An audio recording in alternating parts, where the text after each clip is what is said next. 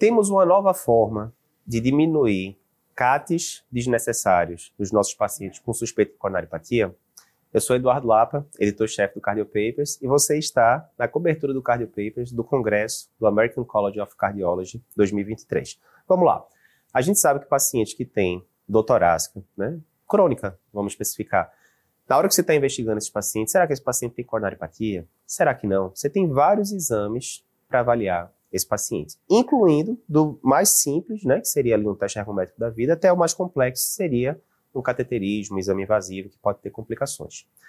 Estudos prévios já mostraram que até 60% dos pacientes que possuem dor torácica crônica e que vão para o cateterismo, quando chegam no cateterismo, não tem lesão obstrutiva, acima de 50%.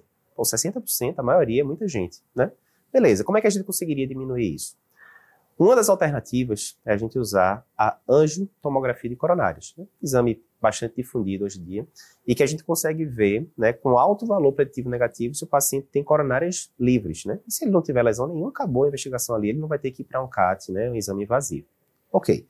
Mas tem algumas situações em que a angiotomo diz que tem uma lesão de 40%, 50%, 60%. E aí, o que fazer nesses casos, né? Deixa quieto, manda o paciente para uma cintilografia da vida depois para ver se tem isquemia, manda direto para o CAT, pode ficar essa dúvida.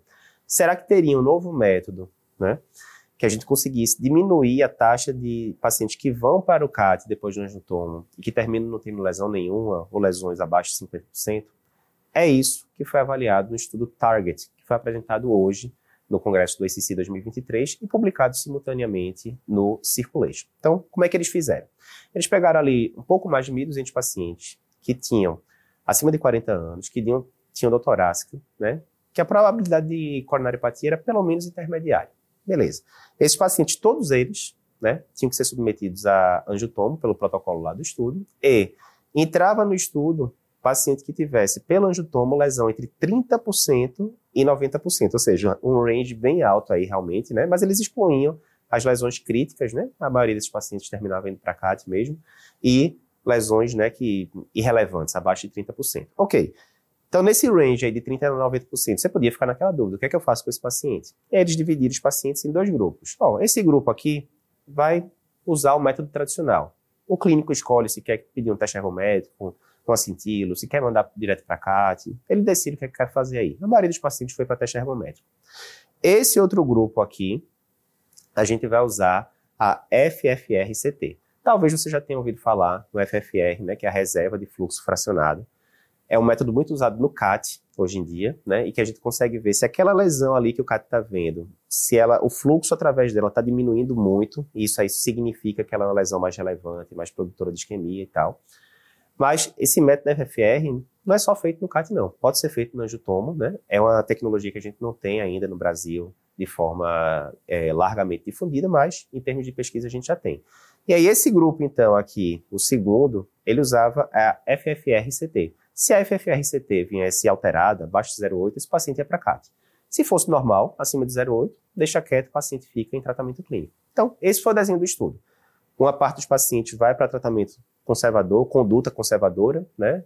Pede sentido, pede teste ergométrico, que você quiser. O outro grupo vai fazer esse novo método, a FFR-CT.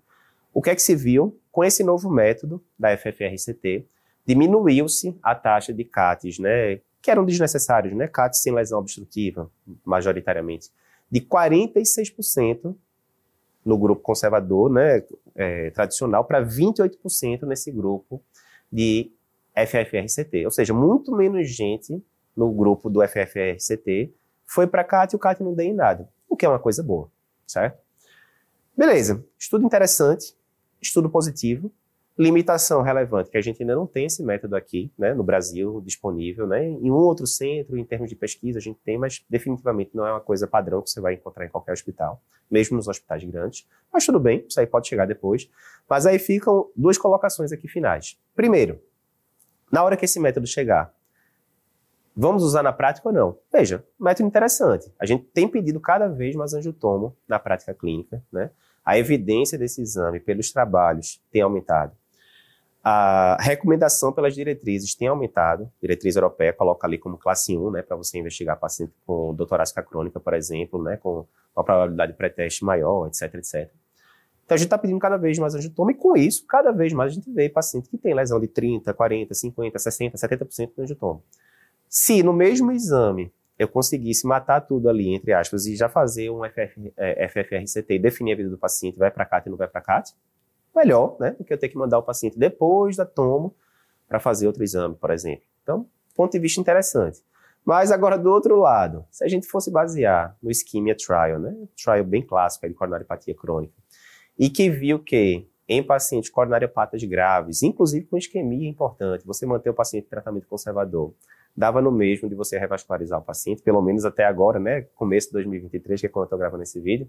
Será que a gente tem que ficar se estressando tanto com isquemia, FFR e tal? Ou fiz um angiotomo num paciente crônico, descartei lesão de tronco. Será que eu já não vou tratar ele clinicamente de todo jeito?